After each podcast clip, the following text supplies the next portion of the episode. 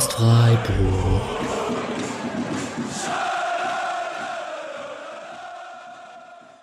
Dann hallo und herzlich willkommen bei der 194. Folge des Podcast Freiburg.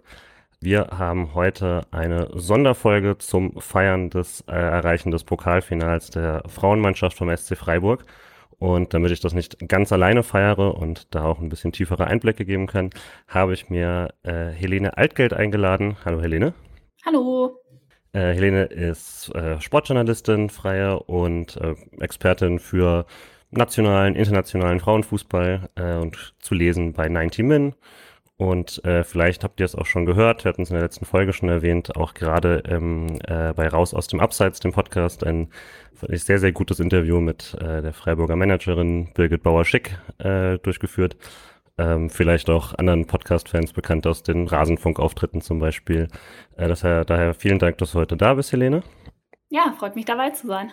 Und äh, neben deiner journalistischen Tätigkeit bist du ja auch äh, noch gleichzeitig deswegen Freiburg-Expertin, weil dein Herz ihn für den SC schlägt, richtig?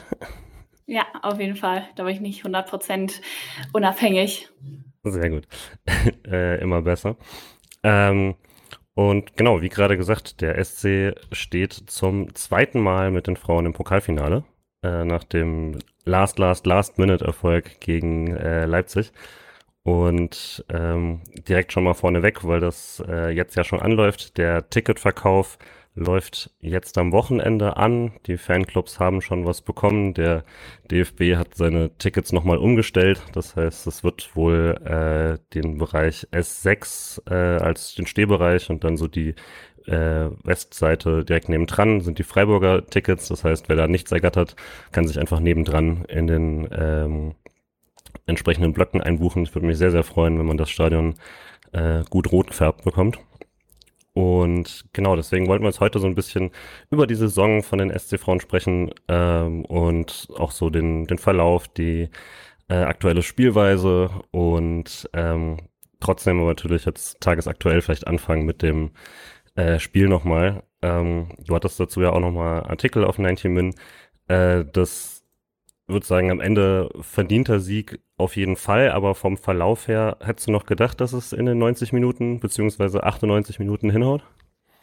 Hm, ich muss sagen, also so in der 90. Minute war ich schon am Zweifeln und sah schon die Verlängerung vor meinen Augen. Vielleicht so ein dramatisches Elfmeterschießen. Also da sind wir natürlich alle froh, dass uns das jetzt erspart ähm, geblieben ist. Da haben wir jetzt nicht so gute Erfahrungen gemacht mit Elfmeterschießen und DFB-Pokal zuletzt.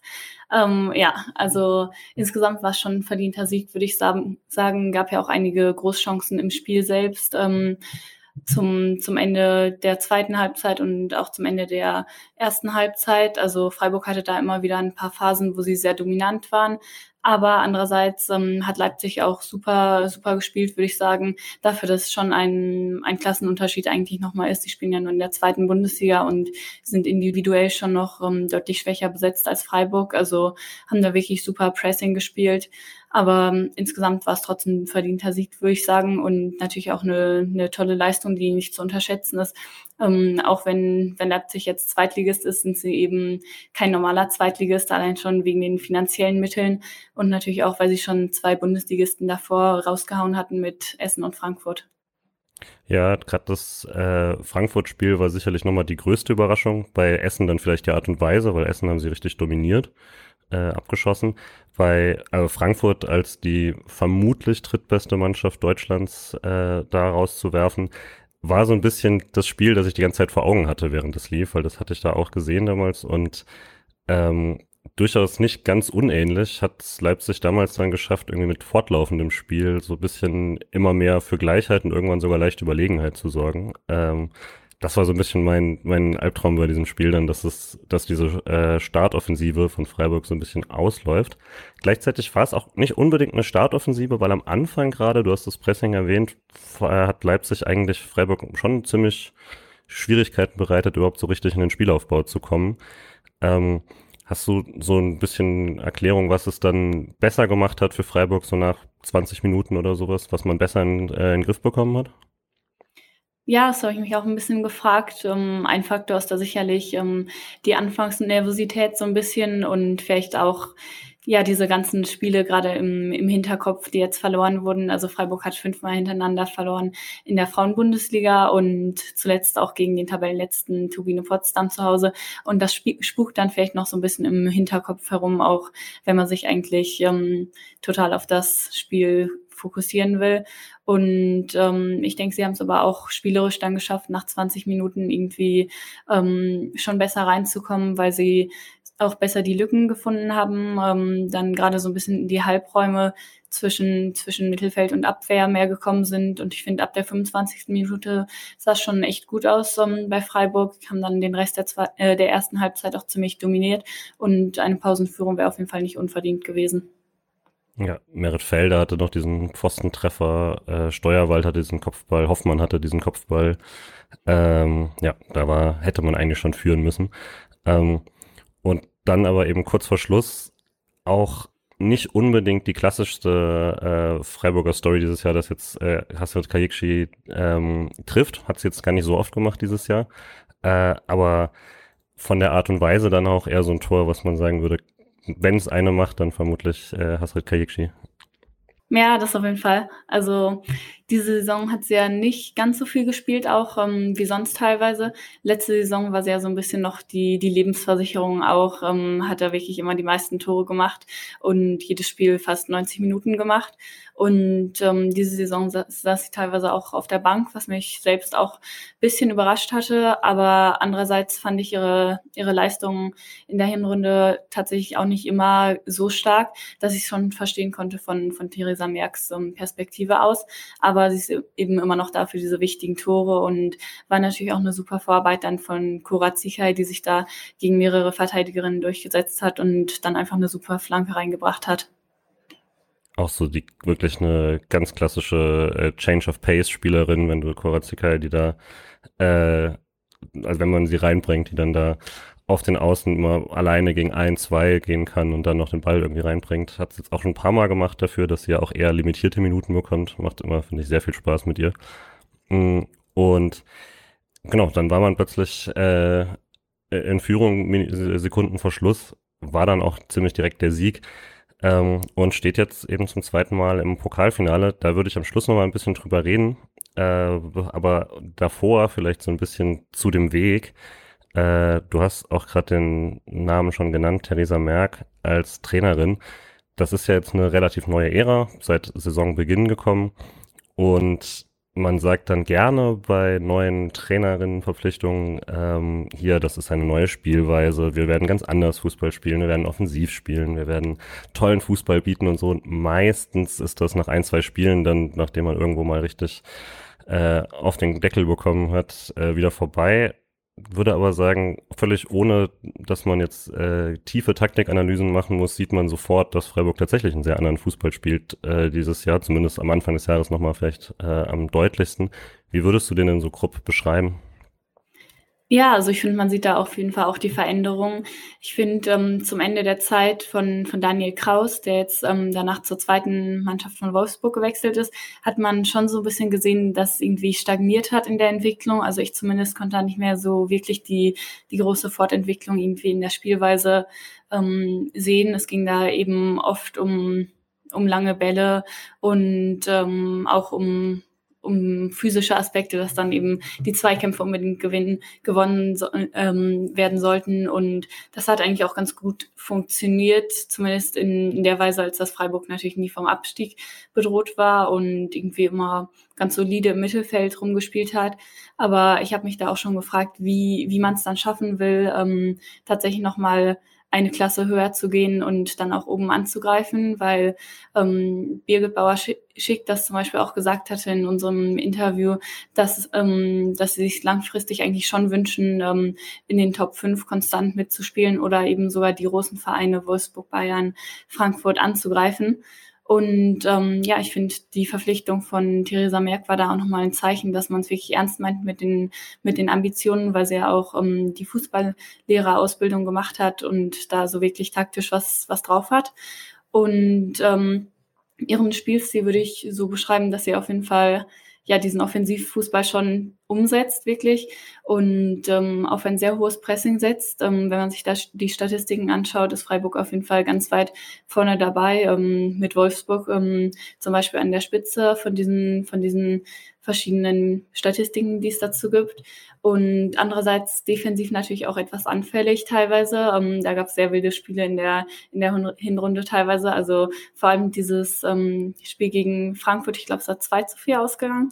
Ähm, das war wirklich exemplarisch dafür. Also es ging hin und her. Ähm, beide Teams hätten auch sieben Tore schießen können gefühlt. Ähm, Freiburg hatte da wirklich erschreckend große Lücken teilweise hinten, aber hat sich andererseits auch echt gut nach vorne kombiniert, immer über die Außen.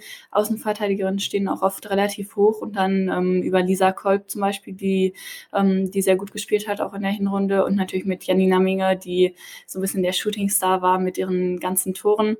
Ähm, ja, also ich finde, es hat auf jeden Fall immer Spaß gemacht zuzuschauen und es war was los. Man hatte das Gefühl, es kann jetzt immer was passieren, egal ob jetzt nach hinten, dass dann plötzlich wieder irgendein Tor kassiert wird, was eigentlich nicht hätte sein müssen.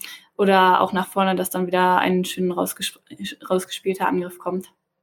Ja, voll. Also gerade auch so diese, äh, diese Pressing und aggressives Verteidigen ähm, führte halt auch schon dazu, dass es teilweise so ein bisschen wie ein, weiß nicht, wie so ein FIFA-Spiel aussah, wo man sich den Ball gegenseitig äh, hinten reinlegt und dann einfach an allen vorbeiläuft oder so.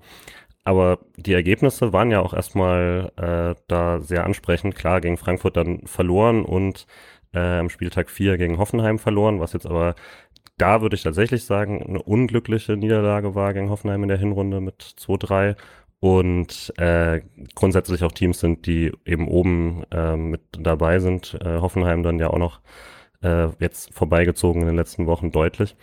Mhm alle Te Spiele gegen Teams unterhalb von Platz 5 hat man ziemlich äh, klar gewonnen oder zumindest ähm, hat man irgendwie gewonnen. Ähm, ich glaube in keinem Spiel, genau, in keinem Spiel der ersten äh, sechs Wochen gab es überhaupt ein Spiel unterhalb von zwei Toren selber geschossen, hat aber auch äh, nur gegen Potsdam, die ja wirklich in der Hinrunde noch quasi außer Konkurrenz gespielt haben, äh, mal in die Null gehalten. Das war schon ein sehr wilder Fußball das war aber auch gleichzeitig schon so ein bisschen Breakout von dann mehreren Spielerinnen, die sich offensichtlich sehr wohl gefühlt haben in dieser, äh, in diesem neuen äh, Fußball in ihrer Rolle. Allen voran natürlich so Janina Minge, die plötzlich die Torjägerin schlechthin wurde und aber auch äh, immer noch als Spielmacherin ständig äh, Pässe eben nach vorne. Niemand, glaube ich, mehr angebrachte Pässe Richtung gegnerisches Tor beim SC. Ähm, wen würdest du denn so von den Spielerinnen jetzt äh, nochmal hervorheben, die jetzt bei diesem äh, Spielsystem besonders gut funktioniert haben, gerade so in der Hinrunde. Ja, also Janina Minge hatte dann natürlich den totalen Lauf. Ähm, es ging auch wirklich jeder Schuss dann reingefühlt, ähm, auch mehrere tolle Tore aus der Distanz, irgendwelche Volleys. Also da hat man wirklich das Gefühl, sie kann einfach nicht mehr neben das Tor schießen. Und ähm, sie hatte ja vorher auch öfters als Innenverteidigerin gespielt oder ähm, weiter, weiter hinten im Mittelfeld.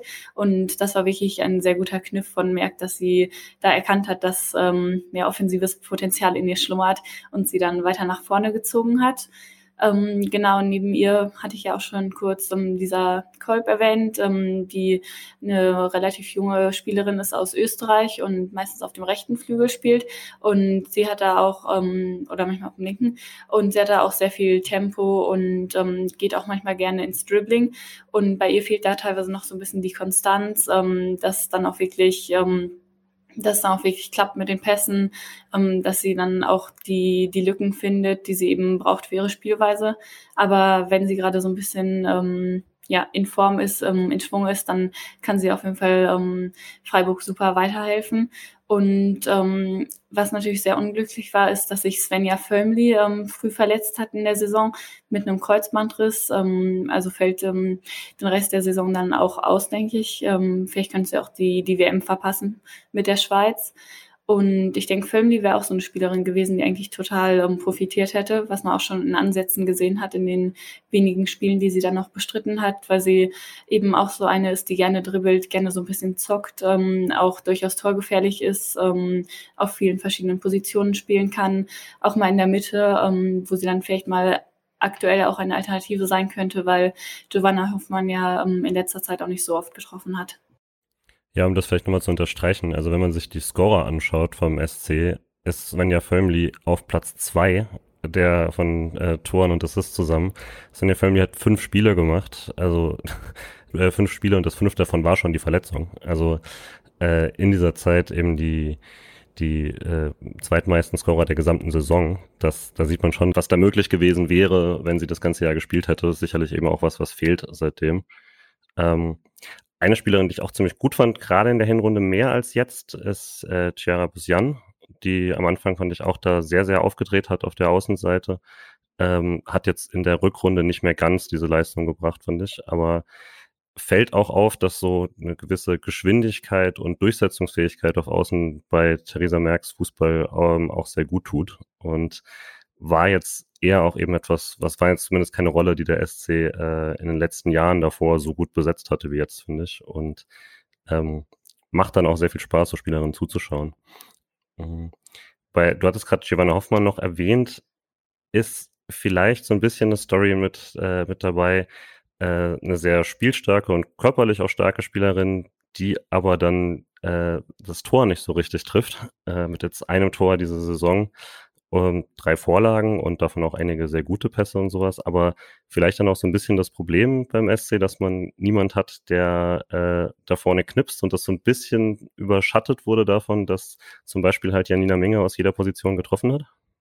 Ja, auf jeden Fall. Also ähm, es gibt da ja auch immer die XG ähm, Expected Goals Werte und ich habe es nicht mehr genau im Kopf, wie viel ähm, Freiburg da in der in der Hinrunde hatte, aber ich weiß, dass sie es auf jeden Fall deutlich übertroffen hatten. Also ich glaube um sechs Tore oder sowas übertroffen und da ist dann natürlich auch klar, dass dass es irgendwann vielleicht mal anders ist und dass auch nicht nicht mehr jeder Schuss reingeht. Also ähm, war so ein bisschen mit einer kleinen Durststrecke vielleicht auch zu rechnen. Aber trotzdem ist es jetzt natürlich gerade relativ extrem. Und ich denke auf jeden Fall auch, dass es sehr helfen würde, natürlich so eine Mittelstürmerin zu haben, die vielleicht nochmal eine etwas bessere Technik hat auch, ähm, da die Bälle noch ein bisschen besser auch ähm, festmachen kann und ähm, ja, und dann einfach auch mal das Tor trifft, weil es wirkte wirklich auch so ein bisschen so, als würden die Spielerinnen das teilweise sehr dann überdenken, ähm, wenn sie dann doch mal auf dem Tor ähm, vor dem Kasten aufgetaucht sind. Und ähm, Judith Steinert hatte da, glaube ich, zum Beispiel so einen Fehlschuss drin gegen Hoffenheim, wo sie wirklich ganz blank vor dem Tor war, also quasi mehr als eine hundertprozentige Chance ähm, und dann nicht getroffen hatte und auch mehrere Pfostenschüsse. Also da kann jetzt vielleicht auch der Sieg gegen Leipzig so ein bisschen ähm, den Knoten platzen lassen, dass das dann auch wieder mehr Selbstvertrauen bringt. Ja, das wäre auf jeden Fall die Hoffnung. In so am Ende der, der Hinrunde, fand ich, hat sich schon so ein bisschen abgezeichnet, dass so der Offensivfußball so ein bisschen zurückgegangen ist. War jetzt nicht mehr ganz so wild. Man hat noch dieses Spiel zu Hause gegen Duisburg, was brutal dominant war, ähm, aber ansonsten jetzt nicht, äh, nicht mehr ganz so diesen, diesen Powerfußball. Ähm, das Jahr endete dann auch mit diesem 0-0 in Köln, wo es, glaube ich, relativ wenig Chancen auf beiden Seiten dann gab. Ähm, und in der Winterpause war es dann ja hauptsächlich ein, äh, Verlängerungswettbewerb äh, in Freiburg, wo dann fast alle Spielerinnen, die jetzt äh, junge Stammspielerinnen sind, äh, nochmal verlängert wurden ist ja auch schon ein krasses Zeichen, ähm, weil das die Jahre davor wirkt das dann oft so, als ob man nur quasi bis zum ersten Angebot überhaupt eine Spielerin halten kann. Ähm, jetzt sind das äh, jetzt ist es eine Mannschaft, wo die meisten Spielerinnen unter 25 sind, die regelmäßig spielen und die jetzt nochmal längere Verträge bekommen haben, äh, mit Ausnahme von Riola Cemaili, die jetzt äh, zu Wolfsburg wechseln wird. Ähm, wie würdest du jetzt sagen, ist so generell die, die Strategie offensichtlich gerade beim, beim SC? Ähm, mehr, erwartest du jetzt, dass noch mehr Externe auch dazukommen oder glaubst du, es wird jetzt mehr ähm, erstmal dieses Team zusammenhalten? Konstanz ist auf jeden Fall super wichtig, glaube ich. Ähm, das sieht man auch so ein bisschen am Beispiel von Frankfurt. Die auch länger so ein bisschen in dem oberen Mittelfeld mit dabei waren, aber eben nicht so richtig an Bayern und Wolfsburg rangekommen sind. Und sie haben es eben auch geschafft, ganz viele Spielerinnen langfristiger zu binden, ähm, auch Spielerinnen wie Laura Freigang oder so, ähm, die natürlich auch Angebote von woanders haben. Und das war bei Freiburg natürlich ähm, lange jetzt nicht so. Also viele tolle Spielerinnen rausgebracht, zum Beispiel Clara Bühl, Julia Gwynn, ganz viele ähm, von der Sorte die dann aber nach zwei, drei Jahren, wo sie wirklich gut gespielt haben, dann ähm, oft weitergewechselt sind, gerne auch zum FC Bayern oder Wolfsburg oder Ausland irgendwo sonst hin. Ähm, also ich glaube, die, die Verlängerungen sind auf jeden Fall ein wichtiger Teil der Strategie. Ähm, das meinte auch, auch Birgit Bauerschick auf jeden Fall. Aber ich glaube ähm, schon, dass im Sommer auch noch ein paar Neuverpflichtungen kommen werden. Jetzt natürlich ähm, auf der Mittelfeldposition von Riola ähm, Chimaili bin ich gespannt, wen sie, wen sie da holen. Aber ich könnte mir auch vorstellen, dass dann vielleicht im Sturm noch mal ein bisschen Verstärkung kommt. Ähm, sie hat das auch schon bei 90 Min hattet ihr schon ähm, äh, relativ früh berichtet, dass Ellie Gudorf von äh, Köln kommen soll. Ähm, auch nochmal eine Außenspielerin mit viel äh, Tempo und Spielwitz und so. Scheint schon ein bisschen auch der Typ zu sein, den Theresa Merck sich gerne sucht. Ja, auf jeden Fall. Also Gudors Verpflichtung finde ich ähm, wirklich richtig cool und ich denke, sie wird da sehr gut ins System passen. Ähm, das ist wirklich jemand, der ähm, ja außen sehr viel Tempo bring, mitbringt, sehr viel Mut hat, ähm, meistens als Rechts, ähm, Rechtsverteidigerin dann auch mal nach vorne zu gehen, gerne auch ähm, mal ins Dribbling zu gehen oder den Ball übers halbe Spielfeld einfach mitzunehmen nach vorne, ähm, kann aber auch rechts ähm, auf dem Flügel spielen, also so ein bisschen auch die die Flexibilität mitbringt. Und ja, ich glaube, das könnte so eine, so eine wirkliche Merkspielerin sein, die ähm, in puncto Passgenauigkeit und so, aber auch noch so ein bisschen ähm, Luft nach oben hat. Also ist da, denke ich, ähm, auch eine super Entwicklung möglich. Und äh, als zweiter bereits feststehender Transfer jetzt sehr früh war äh, Julia Kassen, jetzt äh, die fürs Tor geholt wurde. Kann man vielleicht auch nochmal generell sagen, beim SC war jetzt keine überragende Torhüterinnen-Saison äh, insgesamt. Und klar, jetzt ist auch äh, Rafa Borgräfe äh, seit längerem krank und Lena Nuding wieder im Tor und so. Äh, aber durchaus auch eine Chance, dass die quasi mit dem Merle-Fromsweg aus Wolfsburg, Freiburg äh, relativ schnell spielt. Ja, da denkt man natürlich direkt an Merle Froms. Ähm, ich muss gestehen, dass ich jetzt noch nicht ähm, ganz so viel von Julia Kassen gesehen hat, weil, äh, habe, weil sie in der ersten Bundesliga natürlich ähm, nicht zu vielen Einsätzen gekommen ist, bei der Konkurrenz in Wolfsburg auch verständlich. Aber ähm, ja, ich bin auf jeden Fall gespannt und auf der Torhüterposition hatte ich auf jeden Fall auch so ein bisschen ähm, Bedarf gesehen, da nochmal jemanden zu verpflichten. Ähm, ja, gab schon ein paar Patzer jetzt diese Saison. Also zum Beispiel da gegen Potsdam natürlich fällt einem als erstes ein, ähm, wo es dann mit 0 zu 1 auch sehr knapp verloren ging und wo sich Nuding einmal verschätzt hatte. Ähm, ja, also mit einer Torhüterin, da wirklich nochmal öfters die Kohlen ein bisschen aus dem Feuer holen kann und auch in, in schwierigen Phasen beim Spiel ähm, wirklich mit, mit Paraden dabei ist und auch diese Sicherheit vielleicht ausstrahlt, kann da schon nochmal mehr möglich sein, glaube ich. Ja, und ja, dann nach der Winterpause war man eigentlich echt in einer Top-Position. Äh, Birgit Bauer-Schick hat bei euch gesagt, fast schon zu gut. Äh, vielleicht eben dieses Überperformen, was du so ein bisschen meintest.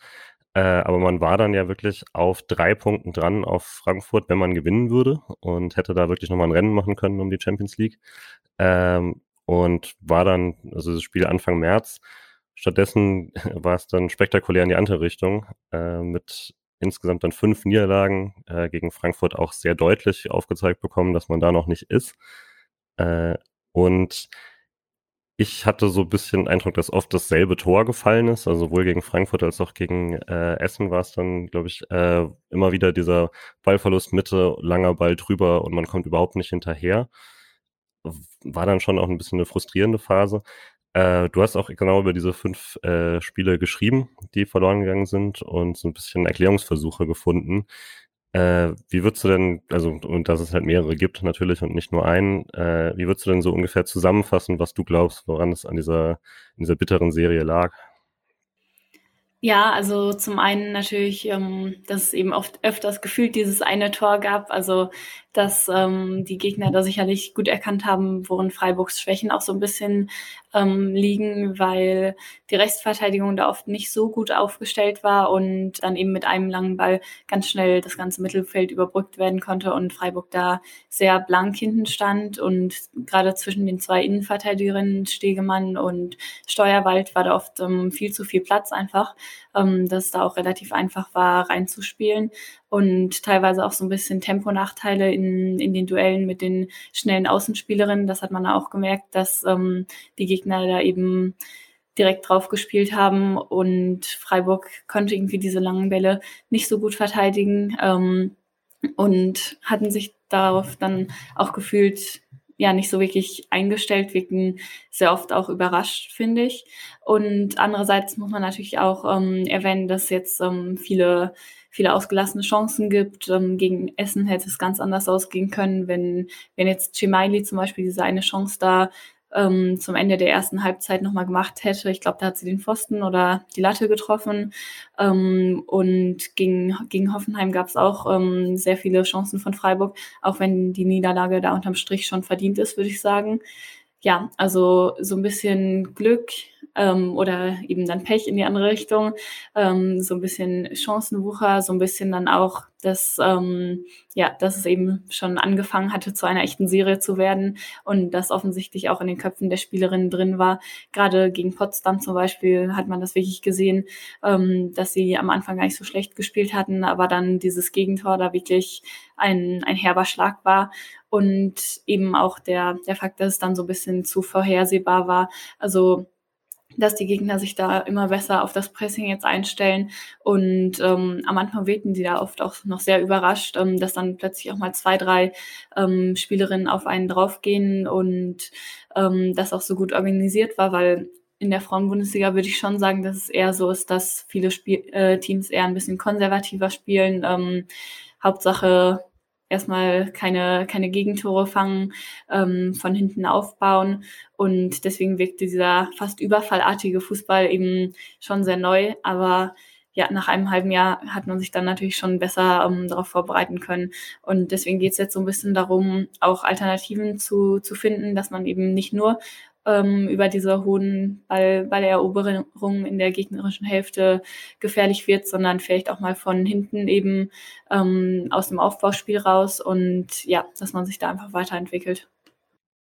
Ja, gerade so den letzten, so diese die möglichen Weiterentwicklungen habe ich mir so ein paar Mal überlegt in der Phase, weil ich auch nicht so richtig wusste, was man jetzt überhaupt noch im Spiel quasi aus der Struktur, die man hat, da groß ändern kann. Was, weil es wirkte nicht so, als ob man jetzt eine zweite Alternative hätte, dass man jetzt einfach gesagt hat, okay, wir machen jetzt, äh, machen es jetzt mit einer Dreierkette, bauen langsamer auf oder sowas. Und, äh, und es war ja schon relativ klar, dass dann zum Beispiel wenn man in der Mitte den Ball hat, dass dann die Außenverteidigerin äh, hochschieben oder dass äh, äh, dass man eben darüber dann versucht, relativ schnell nach vorne zu kommen und so. Und diese Lücken sind ja dann automatisch da. Also die kriegst du dann auch nicht mehr weg, es sei denn, du spielst halt was, was du so gar noch nicht kennst.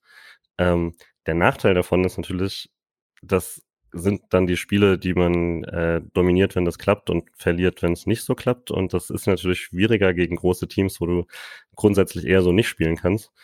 Ähm, Vielleicht auch deswegen eben, dass Freiburg noch kein Spiel gewonnen hat gegen ein Team, was vor ihnen in der Tabelle stand. Jetzt mit Leverkusen wieder äh, ein bisschen hinfällig, weil die jetzt gerade überholt haben. Äh, aber ähm, ist vielleicht ein bisher ein Rezept, was vor allem gegen die kleineren Teams gut funktioniert?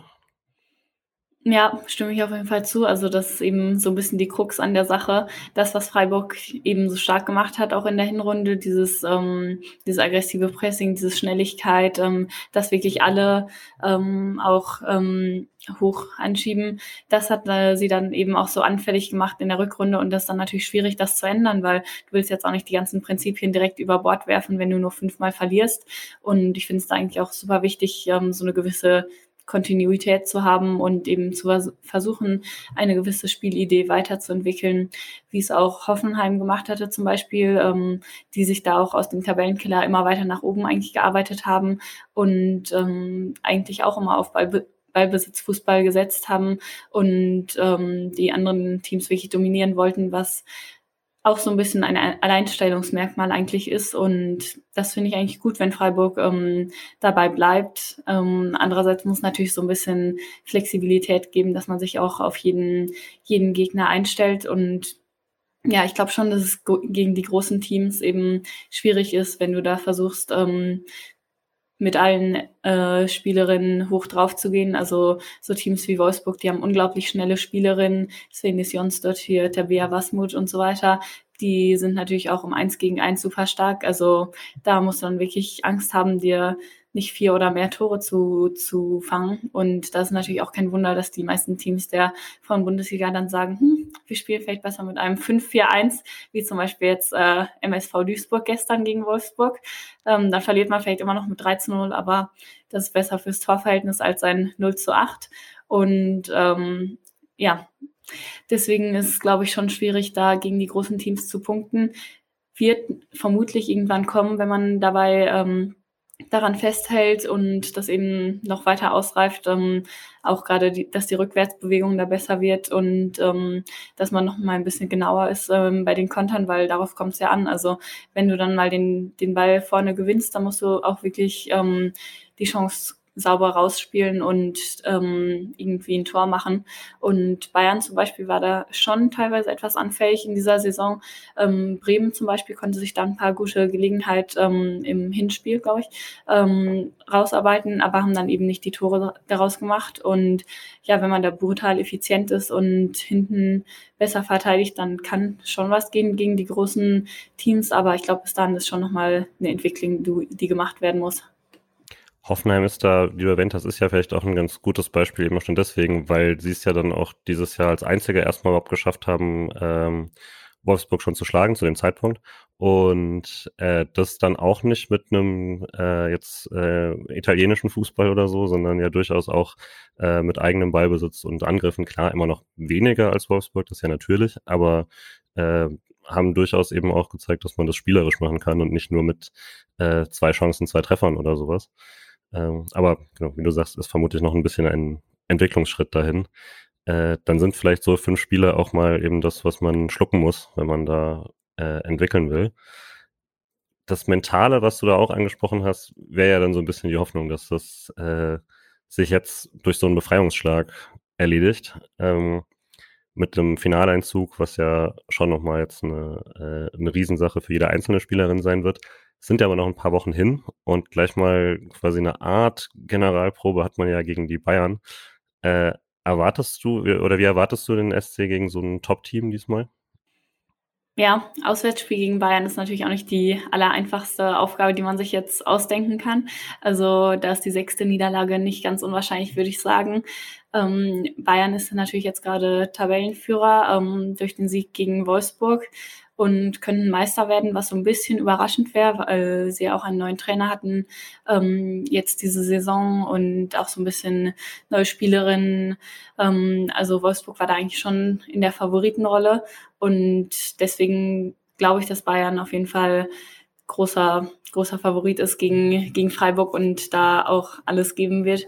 Ähm, also ich rechne persönlich jetzt nicht mit einem, mit einem Sieg von Freiburg oder einem Unentschieden, und ähm, ich finde es auch so ein bisschen schwierig zu, zu sagen, wie sie sich jetzt eben aufstellen, weil eben Spiele wie das gegen Essen gezeigt haben, dass, ähm, dass es sehr schwierig ist, ähm, ja, wenn, wenn da so ein hoher Ball mal reinsegelt. Und ich finde, da hat man auch in den Spielen nach Essen schon so ein bisschen gesehen, dass Freiburg eben so ein bisschen eingeschüchtert wirkte durch, durch die Erfahrung, dass es eben dann durch zwei lange Bälle so schnell ähm, gehen kann und dass sie dann auch nicht mehr ganz so konsequent ähm, das Pressing gespielt haben, was dann aber andererseits auch wieder dazu führen kann, dass irgendwie nichts Halbes und nichts Ganzes ist, ähm, weil man irgendwie nicht hochpresst, aber ähm, auch nicht so wirklich ähm, nur hinten rein steht. Und dann, dann fehlt auch so ein bisschen die Idee, wie man jetzt nach vorne kommen soll. Also ich finde es gerade ganz schwierig zu sagen.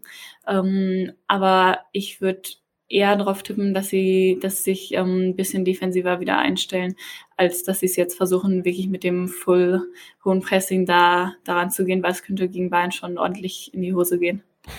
Ja.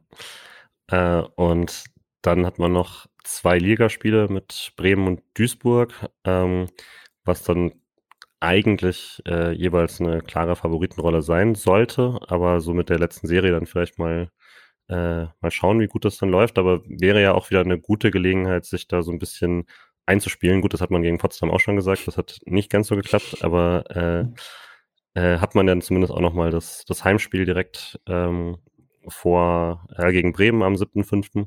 und dann eben nochmal auswärts Duisburg. Also stimmt natürlich, dass Freiburg da klarer Favorit ist, aber es geht halt auch um nichts mehr irgendwie Klar kann man jetzt noch die, die Ambition haben, Leverkusen wieder in der Tabelle zu überholen und irgendwie Fünfter zu werden. Aber das ist natürlich eine ganz andere Motivation als die Frage, ob es jetzt um den Abstieg geht oder nicht. Und Bremen und Duisburg sind eben beides schon noch Teams, die unten drin stecken. Ich denke, Bremen hat ganz gute Karten ähm, gerade.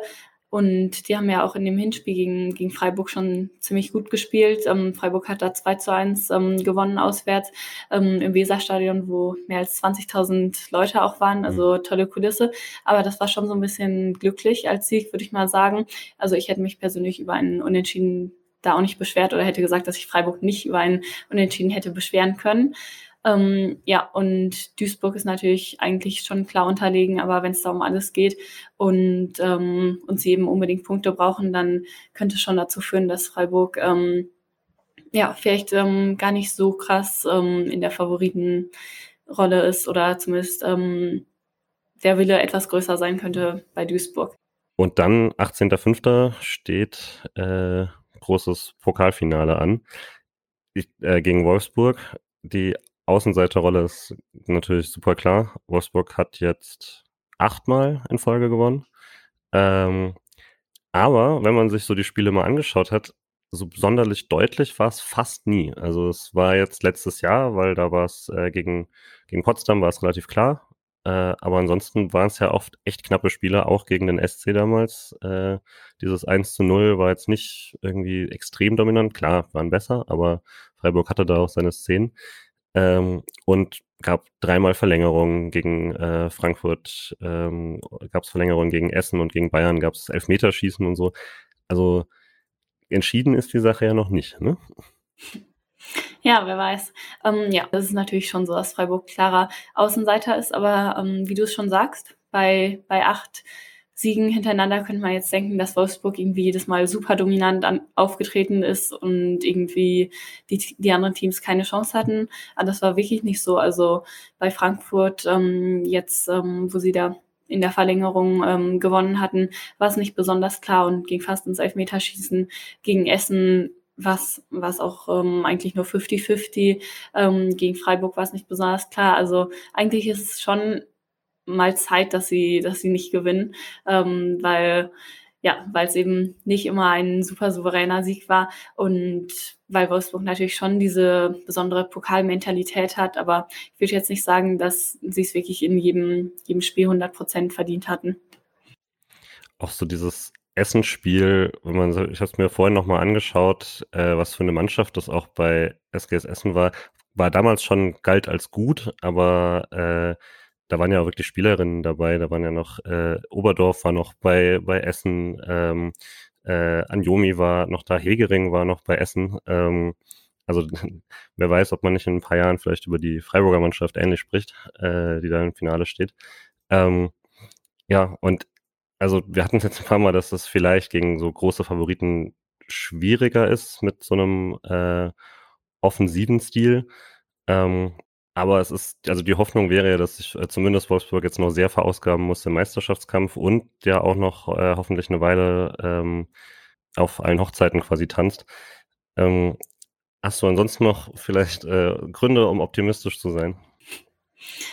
Also das mit der Dreifachbelastung stimmt natürlich schon. Ähm, ich denke, in jedem Bundesligaspiel müssen sie schon 100 Prozent geben. Also ähm, sie können natürlich so ein bisschen rotieren jetzt gegen Teams wie Duisburg, aber wenn sie jetzt noch einmal einen Punkt verlieren, dann war es das wirklich mit der Meisterschaft. Und ähm, da ist natürlich klar, dass sie eigentlich bis zum Ende der Saison richtig durchpowern müssen.